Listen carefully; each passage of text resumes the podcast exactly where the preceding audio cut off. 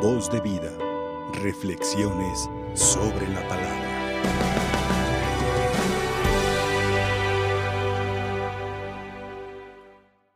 Indudablemente también la Pascua es un tiempo para seguir escuchando a Dios, para que Dios siga transformando nuestra vida.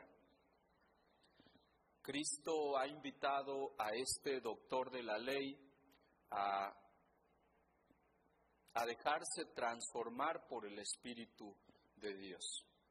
Cristo habla de las cosas celestiales y este hombre no las entiende porque se ha quedado con lo terrenal, con lo carnal. Por tanto, cuando Dios le habla de las cosas celestiales, parece que es un poco difícil. Los que se creen en el mundo, los eruditos, los expertos en la ciencia, no logran comprender a Dios. Lo único que hacen es cuestionarlo porque Dios no se hace visible, Dios no, se hace palpable, tocable, como Tomás en el domingo que, que quería tocar a Dios, quería sentir a Dios. Es, es eso, parece que los eruditos hoy cuestionan a Dios, quieren que Dios se manifieste, les hablen en persona, les diga, tienes que cambiar, tienes que ser diferente. Este hombre de ciencia que versado en las Sagradas Escrituras, no logra entender a Cristo. Cristo por eso le dice, tú que eres maestro, ¿no entiendes esto? ¿Cómo es posible? Pero claro que entendían, pero le faltaba bajarse un poquito a ese hombre de ciencia y hacerse pequeño, hacerse más humilde. Y así como Dios dice que habitaba, dice Cristo, habito en el cielo, he bajado del cielo, pero sigo habitando y soy del cielo. Es ese mismo que ahora va a ser levantado, dice, con la serpiente, y que todos los que lo miren a él serán salvados. Cristo les está, le habla a este hombre del misterio de la salvación, que Él es la salvación encarnada. Él buscó la forma de que estos hombres buscaran dejar entrar a Dios, dejaran transformarse por Dios. Lamentablemente sabemos nosotros que la historia terminó mal, a pesar de que Cristo hizo todo el esfuerzo para que estos hombres, los judíos, lograran aceptar a Dios, parece ser que no lo logró, parece que fracasó. De tal forma que por eso Cristo dice, el viento sopla, pero nadie lo ve. Solamente escuchamos el ruido. Y así es la presencia de Dios, es sigilosa, es misteriosa, es en silencio. Y su acción también resulta ser así. Dios va transformando desde el interior, desde donde nosotros disponemos nuestro corazón. Si el hombre no se dispone a Dios, Dios claro que tiene la potestad de cambiar los corazones más duros, pero Dios siempre ha respetado, he dicho en otro momento, Dios nos ha colmado de inteligencia, de, voluntad, y libertad y siempre la va a respetar. Somos nosotros que desde nuestra libertad tenemos que, disponernos para que la gracia de Dios vaya actuando. Si no dejamos que Dios actúe en nuestra vida, todo se va a quedar en utopía, en idealismo. Por ello, se nos hace difícil entender que la acción del Espíritu Santo, que Dios mismo obrando en cada creyente es capaz de transformarlo.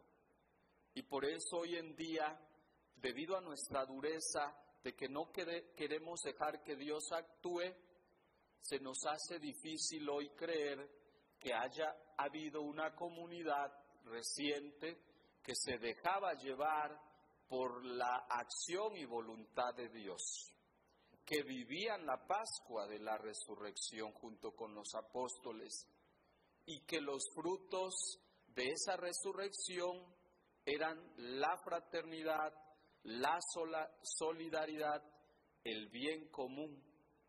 No estamos hablando de socialismo, estamos hablando de una comunidad que se dejaba guiar por Dios, que se preocupaba por el otro, que se hacía fraterna, que se hacían hermanos, porque era Dios quien nos iba guiando. Pero eso es cuando nos dejamos guiar por Dios. Si nos dejamos dejar guiar por nuestros propios criterios, van a ser otros. Entonces, ya no nos va a guiar eh, la generosidad, sino nos va a guiar el egoísmo.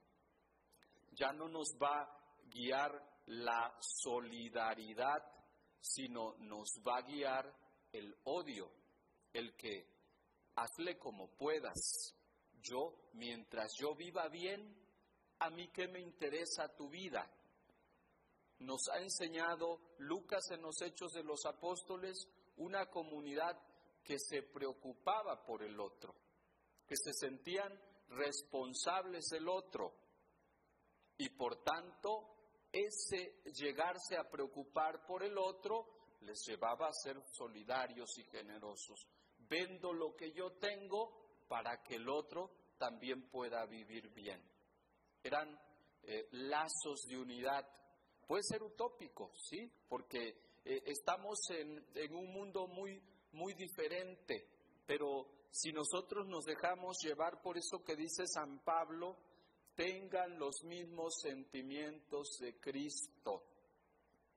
Ya no soy yo quien vive.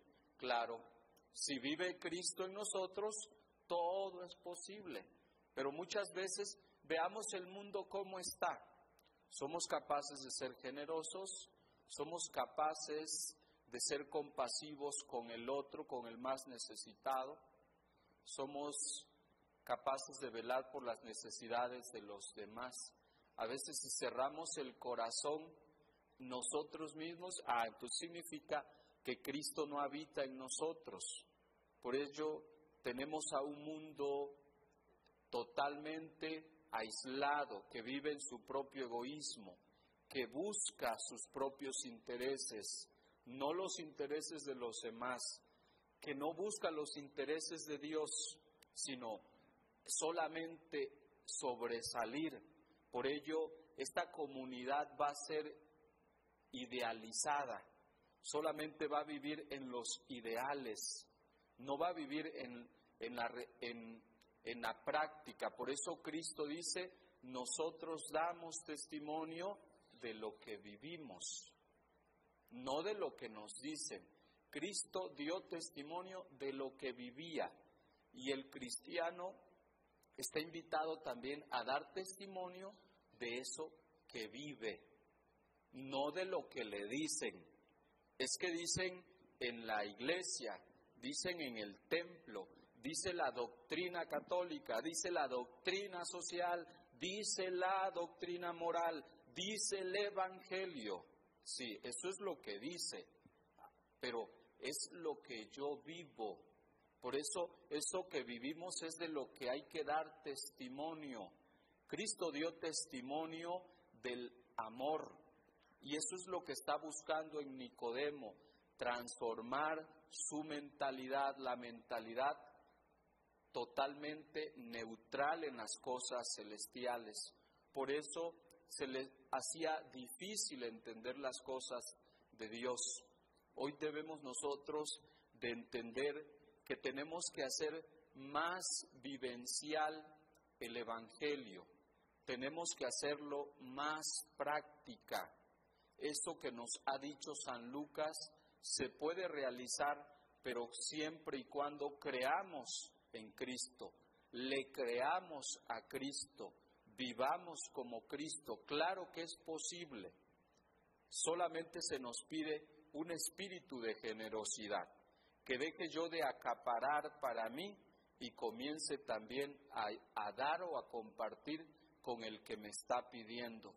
Se pide un espíritu de fraternidad, de aprender a vernos como hermanos y no como enemigos, no como aquel que del cual tengo que cuidarme y que por tanto si me cuido entonces lo veo como mi enemigo, lo veo como mi competencia, no lo veo como aquel que busca el bien común de los demás, aquel que tiene que solidarizarse con el otro en sus necesidades.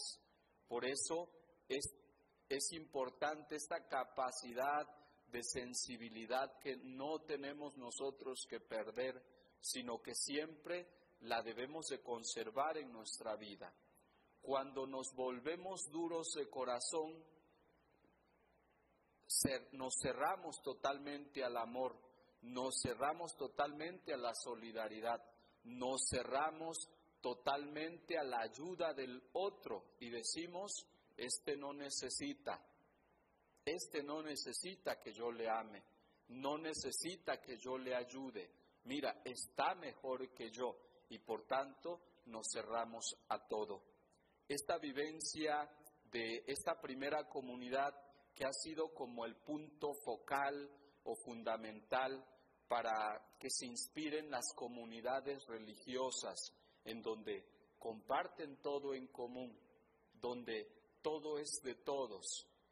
Pareciera que no tenemos nada, pero lo tenemos todo, porque lo estamos compartiendo. Y ese es el mundo en el cual Dios, digo yo, ilusiona, piensa, sueña que en algún momento se haga realidad. Entonces, pero eso va a ser en la medida en que nosotros hagamos más vivencial el Evangelio de Cristo. Si no, se va a quedar en pura imaginación, en pura idea, pero no se va a ver aterrizado.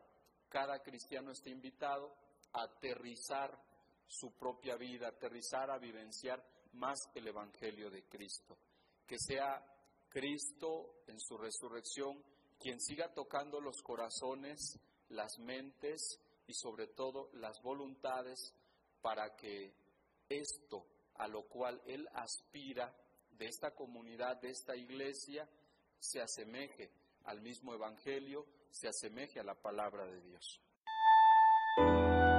Voz de vida, reflexiones sobre la palabra.